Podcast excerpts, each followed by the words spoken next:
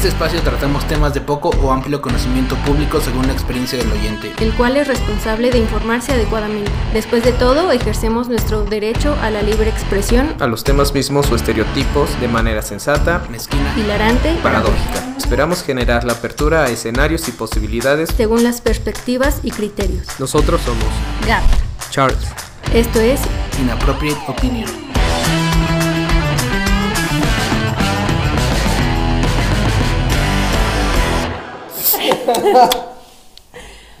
Amigos, bienvenidos. Hola, ¿cómo están todos? Long time no see. Eh, no, no here. Not here, not here tampoco. Not here tampoco. ¿Cómo Pero- estás? Bien, Gaps, qué bueno estar de vuelta, ¿eh? Sí. Que Pasó bastante tiempo, amigos, de, desde nuestro último episodio. Fin de año casi. Bueno, no, incluso un poco antes. Fue antes, fue como a inicios de diciembre. Pero pues ya estamos de vuelta. Su podcast favorito.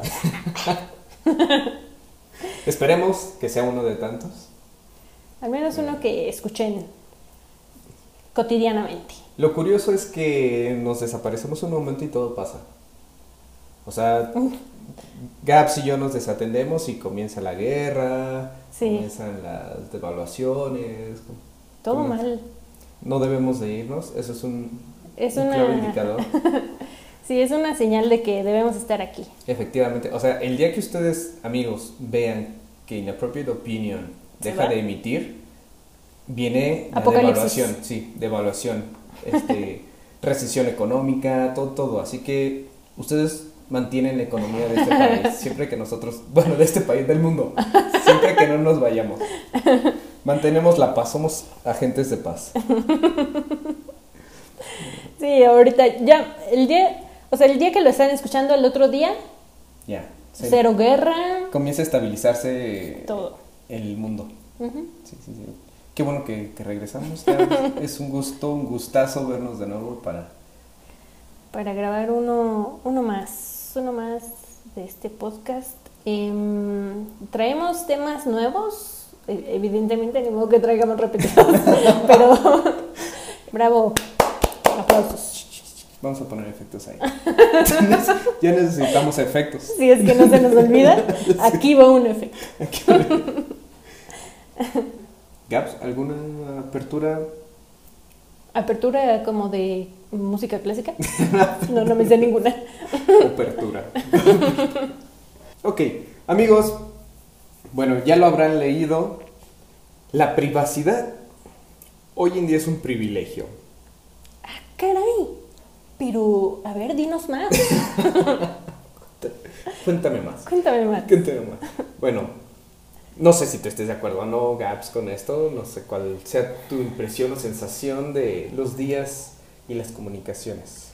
Sí, bueno, cuando me dijiste como el tema que querías tratar, sí necesité un poquito más de contexto para saber cómo a qué nos referíamos, ¿no? Y justamente es que ahora nuestra privacidad está eh, pues totalmente vendida, entre vendida, entre eh, sin respeto. O sea, realmente ya pocos los que tienen privacidad y por esto mismo es que mencionas que es como tal un privilegio, ¿no? Sí. Yo recuerdo hace muchos, hace muchos años, porque somos de otra generación, amigos, aunque... Nos escuchamos jóvenes. Sí, Bueno, si es que así nos escuchamos, no, no tengo idea. Pero recuerdo mucho los tiempos en los que aparecían estas redes sociales y todos teníamos la sensación de que podíamos ser alguien, ¿sabes? O sea, en esos tiempos solamente tú veías celebridades en cualquier medio, ¿no? Noticias, sitios web, Exacto. revistas, lo que sea, ¿no? Pero ¿qué surgió? Las redes sociales nos dieron la posibilidad, para bien y para mal, ¿no? O sea, aquí vienen los pros y contras. Nos dieron la posibilidad de exponernos ante el mundo.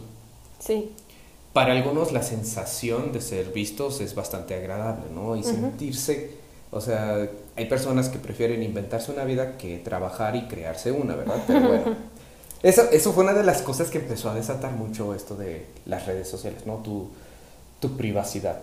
Sí. La, la empezaste a, a comunicar con el mundo Algunos dirán, bueno, es que lo quiero compartir, está bien, es, es muy válido, ¿no? Sí, es respetable, pero Pero también viene esta otra parte, ¿no? O sea, ¿en qué momento dejas de vivir para ti y comienzas a vivir para los demás? O para seguir manteniendo esa imagen o esa autopercepción que incluso tú te fabricaste sobre tu propia vida, ¿no? e incluso es hasta un poco como adictivo, ¿no? Porque Lo es. O sea, cuando empiezas a ver que tienes como cierto cariño, cierta visibilidad, pues te llama la atención tenerlo más, ¿no? Para algunas personas, ¿no? Evidentemente. Para algunas, claro, porque de todo hay en la viña del Señor. Entonces, y justamente, bueno, sin ahondar en el tema, hay mucho, bueno, hay un documental que de hecho creo que se llama así, la, este, sobre las redes sociales, el dilema de las redes sociales, algo por el estilo. No lo he visto, pero sé que existe. Entonces no voy a ahondar en el, en, en el documental mismo.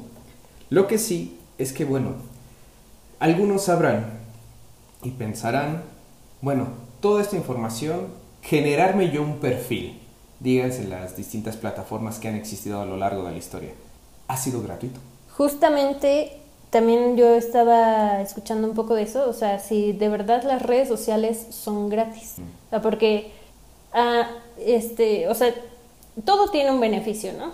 Entonces, qué curioso que por tanta gente que se empieza a unir a las redes, pues también hay más anuncios y, o sea, realmente los datos que nosotros estamos poniendo son parte de un producto, son parte de un producto hacia otra persona o eh, no sé si nosotros somos el, el producto. o sea, Correcto, respuesta acertada. Bueno, hasta donde logro comprender, porque evidentemente es un tema bastante amplio, pero sí, ¿no? O sea, en el momento en el que tú estás dando tus datos, bueno, en el momento en el- que tú le das aceptar a tu crear, Que también que- eso es un tema, o sea, de las, las condiciones y... sí, cosa que no leemos. Sí, O sea, y me incluyo porque no quiero que se sientan este, ajenos al, a este mal hábito. No, pero, por ejemplo, todo esto es un negocio. No por algo, empresas de redes este, sociales se han visto beneficiadas, no por eso digas el nombre de estas personas. El más conocido, Mark Zuckerberg, sí, no por algo se volvió millonario, ¿no? O sea, por la caridad no fue, seguramente. sí. Todo es parte de un negocio. Y bueno, ¿y qué pasa? Bueno, algunos saben, otros no del todo, pero bueno, Facebook es, un, es una mega red de comunicaciones, ¿no? Entonces tiene lo que es como tal, hoy cambia de nombre, ¿no? Se llama Meta. Este, este grupo Meta ya comprende dentro de sus posesiones Facebook, Instagram, WhatsApp, que son las que más utilizamos, ¿no? Sí. Y que curiosamente entre ellas están interconectadas. Todo esto bajo la co- recopilación de datos, ¿no? Entonces, finalmente te permite ver cómo estás interactuando entre una y otra. Pero ¿qué pasa también? Tenemos otros dispositivos, los dispositivos inteligentes. Sí, Dígase de estos amazing dispositivos. como este Alexa y HomePod y esos dispositivos. Ajá. Entonces, todos estos recolectan también información de tu vida privada. Claro. Que para esto te dicen que no van a hacer uso indebido, ¿no? Pero finalmente es parte del machine learning. Ujú. O sea, recopilar información, datos, a modo de que, ok, el sistema se vuelva más inteligente, pero a la vez sepan qué ofrecerte, porque finalmente aquí viene quién es el producto. Tú comprarás tu dispositivo, tú estarás consumiendo una aplicación, ok, para ti eso es el producto, Sí, pero ¿qué tal que para las grandes empresas el producto eres tú? Y este solo es el medio para facilitarles la, la recopilación de datos. Bueno, pasa que, por ejemplo, hay otro, otro documental que se llama Nada es privado.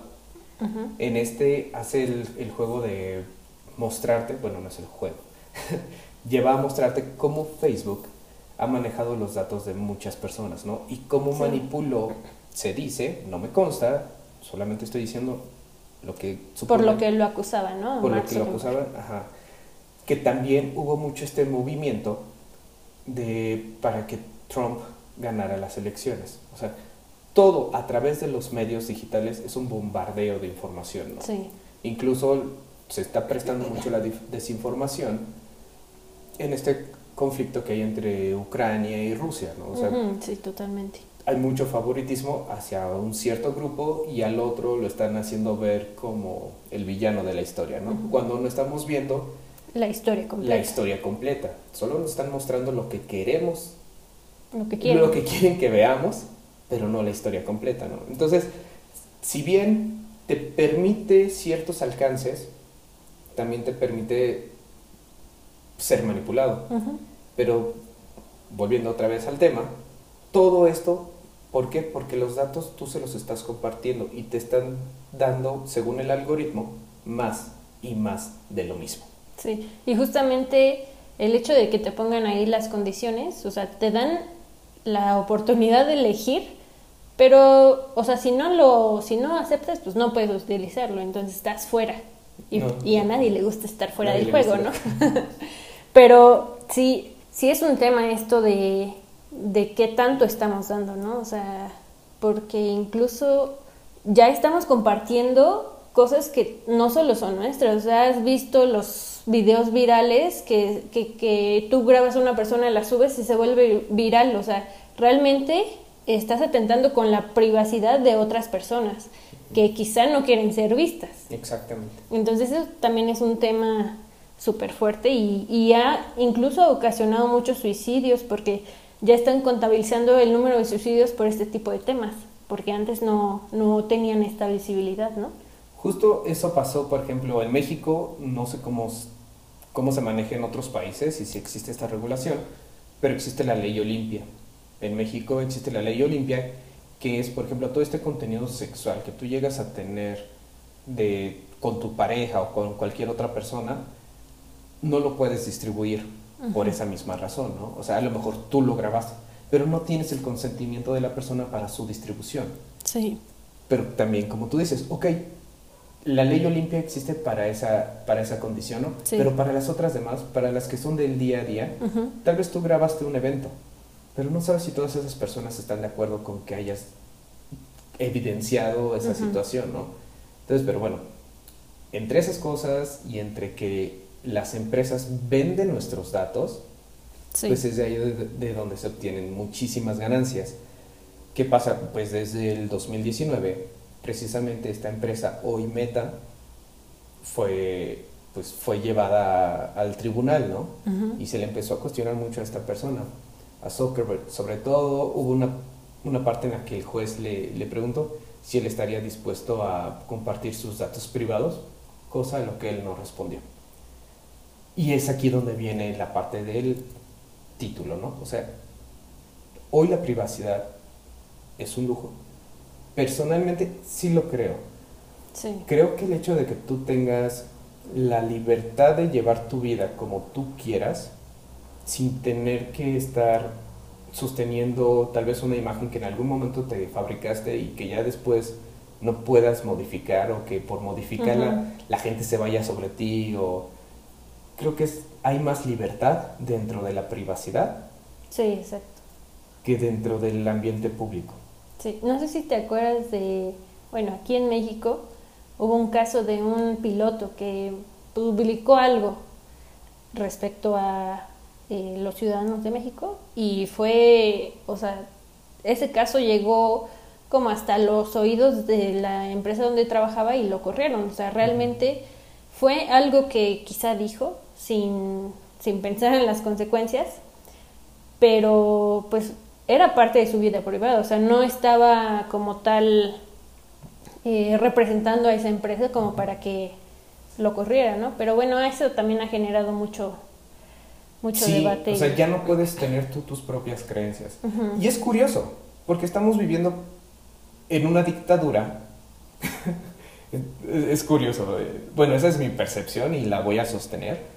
O sea, siento que estamos viviendo ante una imposición, ¿sabes? Con todos estos movimientos sociales nuevos, la, la llamada revolución cultural, me parece más una imposición que una, una manera de visualizar las circunstancias. O sea, hay casos que existen, sí, sí existen, pero una cosa es que los hagas visibles, vaya, visibilización, no imposición. Sí. Y hoy en día, ya prácticamente, si no estás a favor, estás en contra. No se puede tener una posición respetuosa y neutral. O sea, tienes que estar en el, en el bando blanco o en el bando negro. Porque si no, entonces eres acrónico. Pues entiendo, pero al final puedes o no puedes emitir una, una opinión, ¿no? Entonces realmente quedas tú también a expensas de lo que tú quieras opinar o no. Que, pues, ¿Qué fue lo que le pasó al piloto? ¿Qué fue lo que le pasó al piloto, no? Pero Se vio este, bajo el yugo de las autoridades cuando era algo personal, privado y vaya, y no tiene derecho a su libertad de creencia. exacto. O sea, y no estaba representando a la empresa. Pero bueno, entre todo esto, nuevamente, la privacidad también te permite muchísima seguridad. O sea, yo entiendo que hay personas que les gusta estar diciendo dónde están, qué hacen, qué comen, qué... Vaya, toda su agenda está publicada, ¿no? Sí, Está padre que bueno, para algunos, pero pues también es como de cuidado, ¿no? Yo creo que exacto. todos los países tienen sus, sus detallitos en cuanto a seguridad, índices de seguridad, ujú, pero nada más ahí como que, bueno, cada quien sabrá, ¿no? Cada quien sabrá Sí. cómo cu- cuida de sí mismo ante su Lo mundo que de publicar su vida, ¿no? Exacto.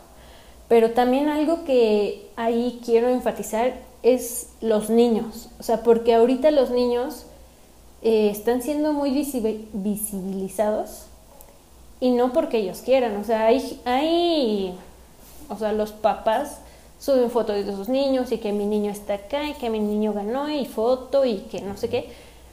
Y obviamente el niño ahorita no tiene esa capacidad de elegir, pero cuando crezca va a decir, o sea, ¿qué? ¿Por qué publicaron todas mis fotos me hice famoso o lo que sea, ¿no?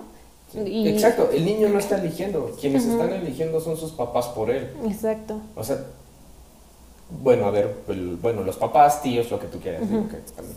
Sí, porque, claro, o sea, puede que los papás no, pero los tíos, los abuelos, cual- el amigo, el conocido, también eso es algo que se debe de cuidar y que debemos de aprender a respetar, ¿no? O sea, nosotros tal vez querramos hacerlo, pero no sabes si el niño esté de acuerdo o Sí. las consecuencias que puede traer a futuro. exacto. Creo que hay cosas que sigue valiendo la pena mantener en el álbum, Ujú, Sí, ¿sabes? O sea, hay cosas que son muy tuyas, hay cosas que son muy personales. Como la foto de la foto del niñito que, bueno, al menos así pasaba en mi casa. Cuando tomaba una foto así medio desnudo, mi mamá ponía, ponía stickers, stickers en las partes que no se querían ver. Así era en el álbum, ¿no? Entonces, Ahí se queda, se y se Ajá, quedaba y, en se el qued- álbum. y solo se lo enseñabas a las personas a la que más confianza le tenías, ¿no? Y justo así debería de ser, bueno, es mi opinión.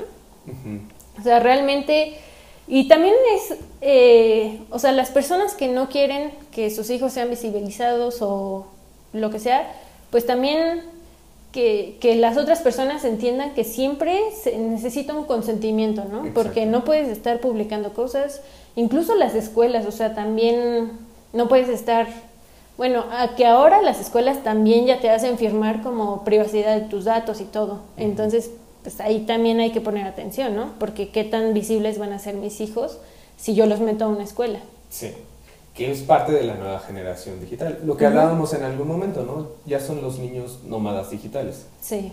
Ellos podrán crecer con esto y no sabes si van a estar de acuerdo o no. Pero bueno, algo, eh, algo que también leí es que antes, o sea, y, y no hace mucho tiempo, unos, ¿qué serán? ¿10 años? Se nos hacía normal fumar en las casas, en la casa o en lugares cerrados públicos. Y ahora, si alguien fuma, realmente sí te le quedas viendo así de, ¿por qué está fumando aquí adentro, no? Entonces, mi, mi esperanza es que en algún momento también lleguemos a eso, o sea, que eh, la pri- privacidad como que sea algo que se tenga que analizar y que haya regulaciones O sea, no sé qué tan fácil sea, ¿no? Se supone que hay un organismo que hace todo este tipo de regulaciones. Pero, Pero creo no que lo hay, conocemos. hay cosas que ya son también códigos personales. Hay cosas que se vuelven códigos Ujú. culturales, Exacto, que fue lo que pasamos con la pandemia. sí. traer el cubrebocas. O sea, e- es... Si muchos no estarán de acuerdo con el cubrebocas o las vacunas, ok, podemos o no estar de acuerdo, Ujú. pero finalmente es un modo de operación social. Sí, ¿Por qué? Porque pues, es lo que permite que interactuemos, ¿no? Lo, lo que digo y lo que sostengo, ¿no? O sea, Ujú.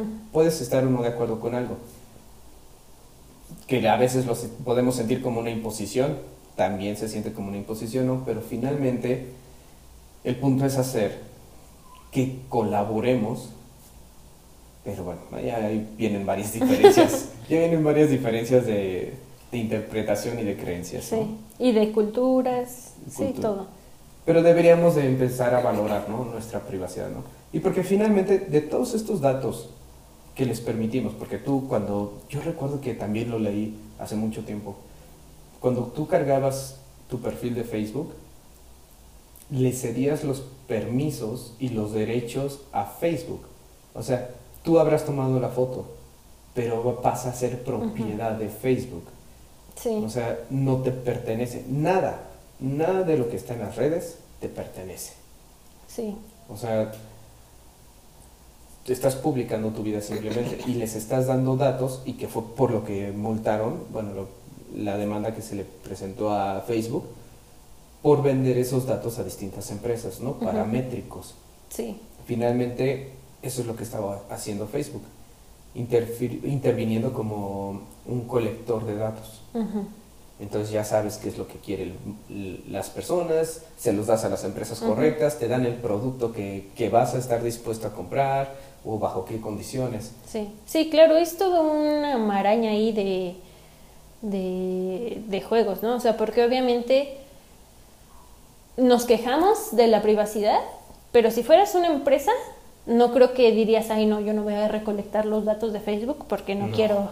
O sea, también tenemos esta ambivalencia, ¿no? Obviamente de que, ay, sí, privacidad y, y si tienes una empresa, pues así voy a comprar porque yo sé que este es mi nicho y, y se los voy a ofrecer a ellos. Obviamente también está esa otra parte que, porque obviamente Facebook no, no tendría estos problemas o más bien no se le hubiera ocurrido vender los datos si no hay- habría demanda. Entonces, pues también, pues un poquito de, no sé, equilibrio. Simplemente, yo, o sea, cuestionate todo lo que sea gratis. Nada Sí. es gratis. Sí, exacto. Siempre hay un beneficio y para quién. ¿O qué es lo que se está obteniendo? O sea, no hay gratis, nada. Ni la caridad es gratis, porque incluso el que es caritativo busca la recompensa de la satisfacción personal. Nada es gratis. Sí. Entonces, debemos de ver qué es lo que está pasando que no nos están diciendo o que no nos estamos dando cuenta completamente. Y bueno, aquí ya nada más para concluir como que esta parte, de todos estos datos, hay algo todavía más curioso y es que sabemos que existen los hackers. Los hackers que pueden obtener datos e información. Si les estás facilitando la vida poniendo todo eso en tus redes, pues mucho cuidado, ¿no? O sea, Sí. ten cuidado de eso porque además Meta recientemente tuvo este, una demanda por recopilación de datos biométricos. Y si tú crees que tu cuenta bancaria, que todo, que todo lo que, tu sistema económico está seguro porque utiliza datos biométricos y nadie puede tener tu misma huella, nadie puede tener tus mismo, tu misma configuración facial, sino ya, o sea, Meta está recolectando, Meta, dígase Facebook, todo eso, está recolectando tus datos biométricos. No, pues eso ya. O sea, Ya ¿qué tan expuestos estamos en realidad, no? Sí, exacto. A, a todo ciberataque, y a eso le sumas la computación cuántica, o sea, O sea, en eso estoy de acuerdo, pero al final sigue siendo tu privacidad. O sea, no te puedes culpar por, ah, es que me, no sé, secuestraron a mi hermano porque publicaba muchas cosas. O sea, está bien, o sea, sabes que hay un riesgo, ¿no? Pero tampoco puedes decir, no es que eh, solo porque él, o sea, él se arriesgó y por eso lo secuestraron. O sea, también hay que hay que saber que pues es nuestra, o sea, nuestra integridad y no, no porque nosotros publiquemos tenemos la culpa de, de eso, ¿no? Pero si sabemos que hay un riesgo, entonces, pues nada más tener cuidado, pero no es nuestra culpa que seamos, que, ¿sí me di a entender? o sea, sí, pero es que fíjate que...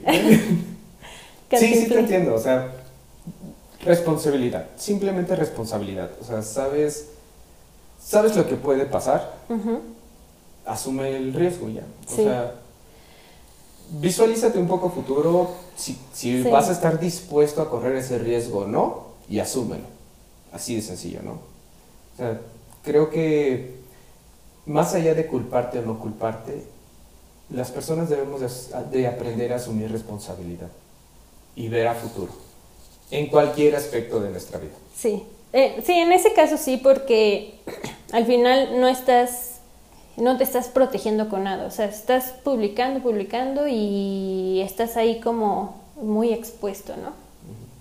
Sabemos que si algo te pasa no va a ser tu culpa, pero no te estás protegiendo, o sea, no, pues sí, o sea, no, no tienes ninguna protección para que nada te pase. Entonces, como tú dices, responsabilidad nada más, cuidar hasta qué punto queremos que la demás gente sepa de nuestra vida y qué datos queremos dar, ¿no? Cada quien regala sus datos a quien quiere. bueno, esperemos que después sí haya más regulación, más legislaciones para que estemos más protegidos, que es lo que, lo que interesa. Pero bueno. Pero, sorbito. sorbito. Em, pues, ¿qué te parece si pasamos al siguiente, tema, siguiente tema? Pues ya también seguramente lo leíste. Ah. Sí quería como mencionar eh, un poco de lo que va a pasar este 10 de abril, o sea, hablando de México. En México, el 10 de abril, va a haber unas votaciones. Entonces, el tema que, del que quiero tratar es como tal de las votaciones, la democracia, eh, de esta necesidad también de hablar un poco de política para reflexionar de nuestra responsabilidad como ciudadanos. Y pues voy a empezar como explicando un poco qué es lo que va a pasar este 10 de abril, porque no son elecciones normales. En México eh, va a haber elecciones, bueno, no son elecciones, votaciones para revocación de mandato del presidente actual, que es Andrés Manuel López Obrador. Y em, al haber estas eh, votaciones, vamos a decidir si sigue en el mandato o no. Esto es algo nuevo, algo que no había pasado en México y sí es importante también saber, informarse un poco de qué es lo que va a pasar después de eso, porque pues muchos están diciendo, ¿y por qué si siempre tuvimos esta opción, o muchos creen, ¿no? Que tuvimos esta opción de hacer una revocación de mandato, porque no lo hicimos antes con otros presidentes? Pero realmente es algo nuevo, o sea, es algo que se aprobó en el 2019 y si necesitamos saber qué es lo que va a pasar. Que el objetivo de esto no es solamente que aplique a él, ¿no? sí, la intención es que se vuelva parte de la cultura política, bueno, que sea parte de la política mexicana. O sea, que cualquier presidente que esté, si tú ya viste que no está dando el ancho, pueda el pueblo como tal decidir si permanece o ya mejor lo cambiamos por otro, ¿no? Porque no podemos estar con mediocridades por seis años, que es el mandato como, como es en México, ¿no? Exacto. no es como el de Estados Unidos o como el de otros países. En México son seis años. Sí, pero ahí también me gustaría llamar un poco la atención de, pues realmente analizar bien por quién vamos a votar, porque pues, ¿de qué sirve estar votando y luego sacándolos, desvotando, o, votando para afuera? o votándolos. Exacto, o sea, también pues hay que analizar un poquito, hay que ver otras opiniones, hay que indagar. Eh, bueno, eh, tengo una frase aquí que es de Rousseau. Dice, el derecho al voto es directamente proporcional a mi responsabilidad de instruirme. Que me parece muy importante mencionar que sí, al tú emitir un voto, sí te tienes que informar de qué es lo que estás haciendo, ¿no? Entiendo que hay muchas promesas de campaña y si no se están cumpliendo esas promesas, pues sí, sí valdría la pena buscar una revocación, ¿no? Pero si tú de plano no leíste o no ni supiste cuáles fueron las promesas, pues tampoco te puedes La borregada. Ajá, o sea, tampoco te puedes estar como quejando de algo que ni siquiera se prometió, ¿no? De algo que desconoces. Entendamos que la política, bueno, en realidad todo, todo es corrompible. Sí, Y nada es perfecto. sí, Todo tiene sus sombras. Nada más que bueno, como tú lo mencionas, pues hay, hay que instruirse y ver cuál es el menor riesgo. Ya no estemos hablando de cuál es el mejor, sino cuál es el, el menos, sí, la verdad, el menos malo de todas estas decisiones. sí. Pero bueno, ahora que ya sabemos un poquito qué es lo que va a pasar, muchos también se preguntan.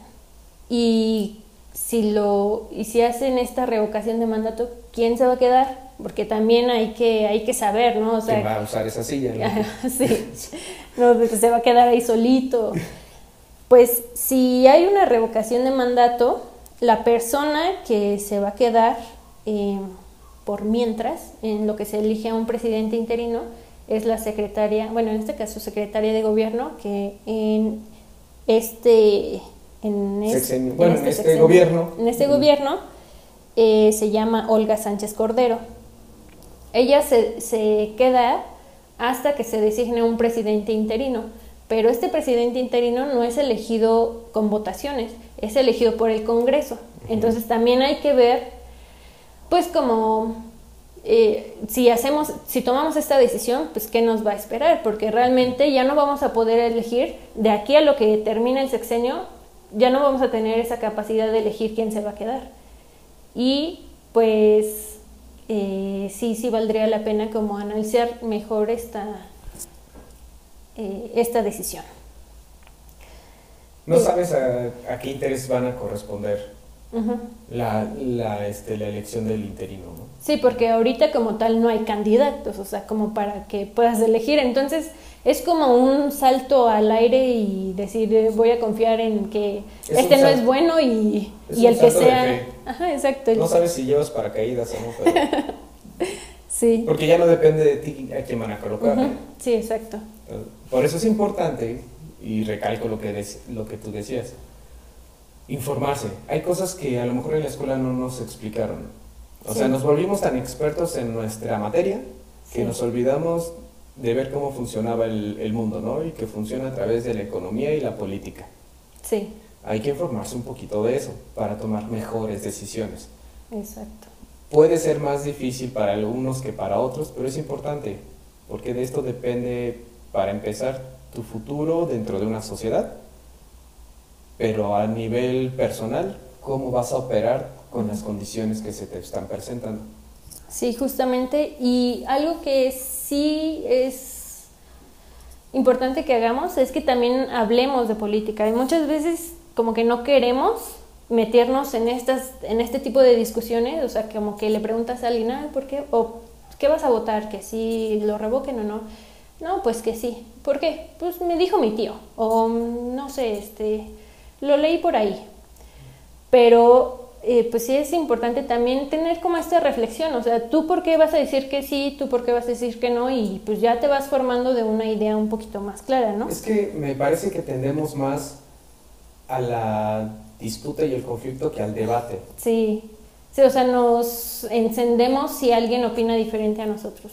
Como no sé cómo sea en otros países, amigos, pero por ejemplo aquí en México tenemos el clásico de que no se habla de religión, política ni fútbol, ¿no? No es que no se pueda, es con quién lo estás tratando, ¿no? Sí, también. O sea, el fanatismo, como ya lo hablamos en algún momento, ese es el conflicto que genera el fanatismo, ¿no? Se puede dialogar sobre temas, pero se habla del, del tema en sí. No te vas contra la persona, no. Se trata el tema Exacto. y se nutre el criterio. Puedes o no estar de acuerdo, pero ya tienes opciones para, para tener una mejor interpretación del, del acontecimiento. o Sí. del tema. Sí, pero es que también hay temas que la verdad como que nos raspan un poquito, pero siempre y cuando tengamos como bien establecidas nuestras bases de por qué opinamos esto, pues no, no habría por qué encendernos o por qué molestarnos por la opinión del otro, ¿no? Pero bueno, sí, igual, o sea, siempre, siempre va a pasar y siempre te vas a encontrar a alguien con el que no puedas opinar, pero pues ya Es- entonces hablas de banalidades. Banalidad, sí, que es lo más, lo más común. Sí, del clima y de, Y, no del, sé. y del espectáculo. Sí. Como nosotros. Ah, Pero bueno, eh, aquí se acaba como el tema de instrucción. Y pues nada más como recalcar un poquito de eh, que sí tengamos este tipo de reflexiones. Y hay una frase también que me gusta de Hegel que dice, cuidado hombres de acción. no. Eso es de Mulan. También me gusta mucho Mulan, pero...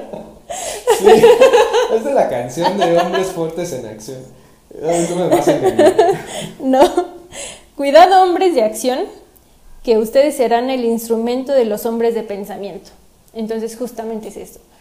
No solo quedarnos con, con lo que opinen los demás y no. Y, y no y también pensarle un poquito en, en todo lo que estamos haciendo, ¿no? O sea, ahorita ya estamos en una época que, que sí tenemos que pensar para, para ir sobreviviendo y así. O sea, ya no tenemos que trabajar duro para, para obtener beneficio, ya hay que reflexionar más. Entonces, pues nada más, esto es lo que... Bueno, esta parte yo la interpreto como for- formarte tu propio criterio. O sea, porque puedes ser una persona muy impulsiva, muy, este, muy aprensiva con ideales ajenos al... O bueno, vaya, ideales ajenos que los haces tuyos, pero sabes qué, pues forma tu criterio, ¿no? O sea, cuestiónate, vaya, ya está muy trillada, pero... ¿Por qué crees lo que crees? ¿Por qué crees lo que crees? Sí, o sea, realmente debes de hacer ese ejercicio. Sí, Y, y te va a doler a lo mejor darte cuenta de que lo que creías no estaba fundamentado ni bien sustentado. O a lo mejor lo estaba según las variables que considerabas, ¿no? sí, Pero para eso es el debate, para, para nutrir el criterio sí. y ver cosas que no habías visto. Es que podemos estar eh, como en cuatro estados. O sea, hay cosas que sabemos que sabemos. Hay cosas que sabemos que no sabemos. Hay cosas que no sabemos que no sabemos. Y ese está fuera totalmente de nuestro campo. O sea, ni siquiera Sí. estamos al tanto de que pueda existir. Y hay cosas que no sabemos que sabemos. Y esto es lo preocupante. O sea, porque no es que, o, o sea, más bien no sabemos que sabemos eso porque ya está muy interno en ti que ni siquiera has- lo has cuestionado. O sea, simplemente actúas conforme a esto que sabes. Que se conoce como el modelo de creencias. Es el modelo de creencias que es el que hay que estar reflexionando. Hay que estar cuestionándotelo. Exacto. Entonces, Porque sí, tus creencias te rigen. Y por Sí. eso se inventó la política. Porque llegó un momento en el... Por eso la religión fue muy poderosa. Porque alguien que creyera en lo mismo iba a operar según esa creencia. sí, Entonces, por eso tuvo muchísimo auge, porque cuando una persona... Es muy difícil que alguien se cuestione sus creencias, porque es ir en contra de toda su historia, de lo que creía haber vivido, de lo que cree que es. sí. Entonces, siempre hay que cuestionarlas. Sí, justamente, o sea, la política partió de creencias religiosas, o sea, de opiniones diversas que dijeron, no, este ya no cree lo mismo, pues entonces nos vamos separando y así se, se fueron creando también los partidos. Y en México, al menos, mucha gente no cree en el gobierno y pues es muy válido también porque nuestra historia nos ha dicho Sí. esto ha pasado, siempre han gobernado los mismos. O sea, realmente nuestra historia no- nos ha dicho que el primer partido el que empezó a gobernar fue el Partido Nacional Revolucionario, que ahora es el PRI, antes era PNR, pero Puro nos dieron. Ajá, o sea, realmente ni siquiera teníamos esa capacidad de elegir, o sea, ya existía la democracia, entre comillas, pero siempre había una elección ya arreglada. Sí. Entonces, esto pues realmente empezó a cambiar después de 1968, que fue la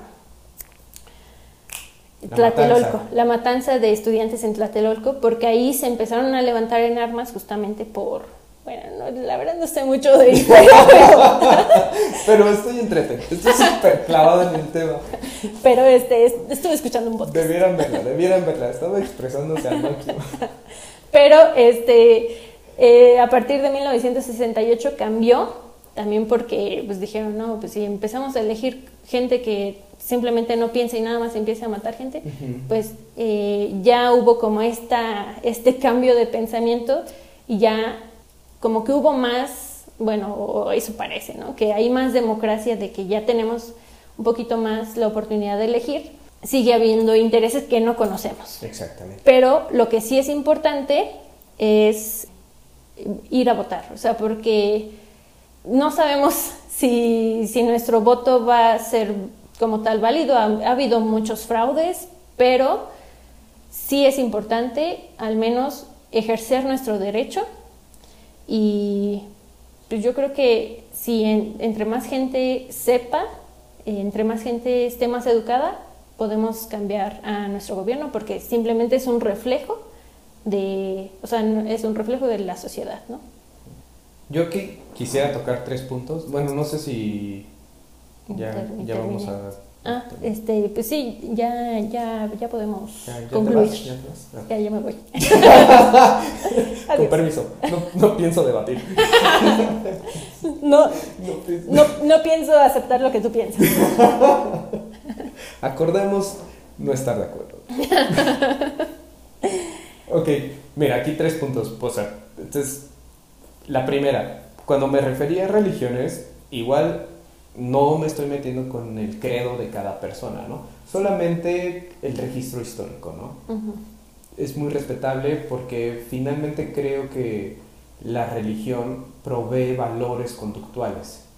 Eso está muy bien, o sea, vale la pena rescatar los valores personalmente de cada cultura, de cada religión, porque siempre que agreguen valor al individuo y a la sociedad, ¿ok? No tengo nada con las creencias, con las religiones, ¿no?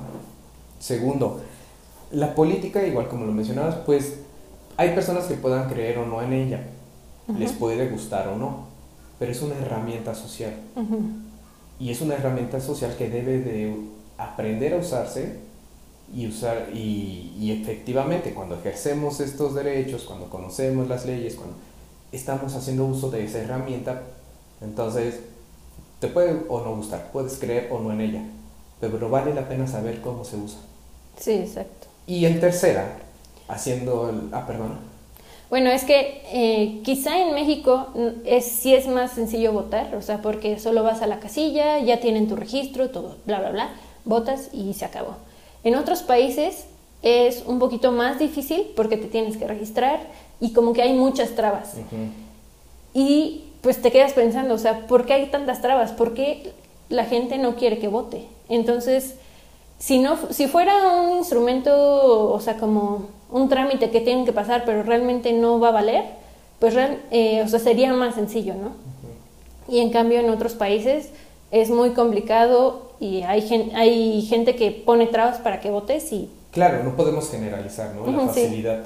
Pero a lo que quiero llegar con eso es, sí, entiendo, todos los países van a tener sus alcances y sus limitantes. sí, Ok, esto sería súper bueno que todos tuviésemos este, los alcances para todo y limitantes para nada. Pero, pero bueno, esto que se aplique según corresponda, ¿no? Cada persona deberá de aprender a cómo opera su política y tratar de ver qué puede hacer con ella, ¿no? Y pues bueno, tratar de hacer ejercicio de la misma. sí, Y por tercera, cómo hacer la mezcla de todo esto, de entre la privacidad y lo que comentamos de las redes y la desinformación, siempre validar las fuentes, siempre, incluso de aquellas que gustamos, cuestionarlas, porque a lo mejor estamos familiarizados con ellas, pero no sabemos si realmente ya nos están entregando información de calidad o solamente somos, eh, es nuestra marca favorita, vaya, es como nuestra fuente favorita, Sí. pero no significa que sea la más veraz. Cuidemos mucho como las cortinas de humo, hay mucha dispersión, nos tratan de llamar la atención con otras cosas, con otros ruidos, con otros eventos, para que quitemos nuestro foco de cosas de valor. Y es que lo, el, el problema es que ahora ya la política está muy relacionada con el marketing. Entonces, Que siempre lo ha estado. Siempre lo he estado, pero ahora como que tiene más alcance también. Pues, por ejemplo, en lo que va de México, de su historia, si tú ves la política, siempre ha estado relacionada con los medios, siempre. Y muchos Sí, presidentes bueno, y sí. políticos siempre han estado relacionados con mujeres u hombres del medio artístico, ¿no? Sí. Todo- o incluso... Periodísticos, es, es una maraña Sí, entre política y medios. sí. Y es curioso, por eso le llaman, si no me equivoco, el cuarto poder. El que tiene el control de la información y esa información la distribuye entre la gente, está manipulando. Entonces, una vez más, ojo con lo que consumen intelectualmente también. O sea, Sí. si se van a cuidar de comer bien, si se van a cuidar de dormir bien, si se van, también cuiden lo que consumen, porque es lo que va a nutrir su criterio. O sea, o se están llenando de fat food Sí, sí. o de, o de cosas de valor agregado. Sí, aplica para todo. ¿Algo más, Gaps? ¿No? Es todo. Gaps, estoy encantado de estar de vuelta. Amigos, espero que ustedes también lo estén. Extrañábamos ya estar Sí, aquí. extrañamos estas pláticas porque no era lo mismo si no lo grabábamos. O sea, las teníamos, Si no- es que si no lo publicamos, no pasó. Si, si no se publica, no pasó. No, pero, o sea, aunque sí tenemos como este tipo de pláticas comúnmente, no es lo mismo porque ya nos nutrimos un poquito más de otras fuentes y así. O sea, no. no. Entonces, por favor, digo, no hemos. Háganos saber sus comentarios, ver qué otras temáticas también les gustaría compartir de- desde sus países y cómo podemos hacer el, el comparativo con, pues, con nuestro sesgo cultural, ¿no? Ujú, exacto, porque, porque- el punto es eso, nutrir, nutrir el criterio y expandir nuestros horizontes de, Sí. del saber.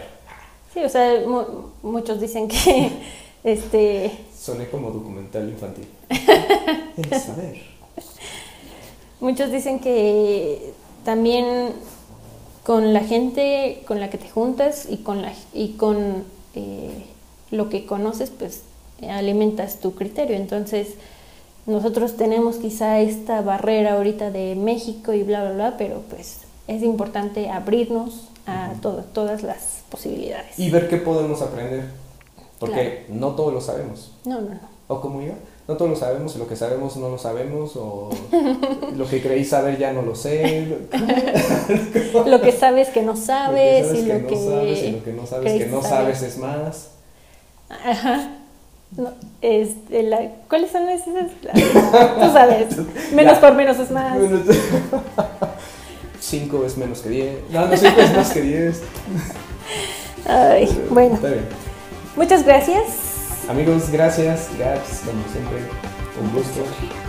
Qué bueno estar aquí de vuelta. Y muchas gracias. Y nos vemos a la próxima. Que la pasen de lo mejor. Bye. Chao.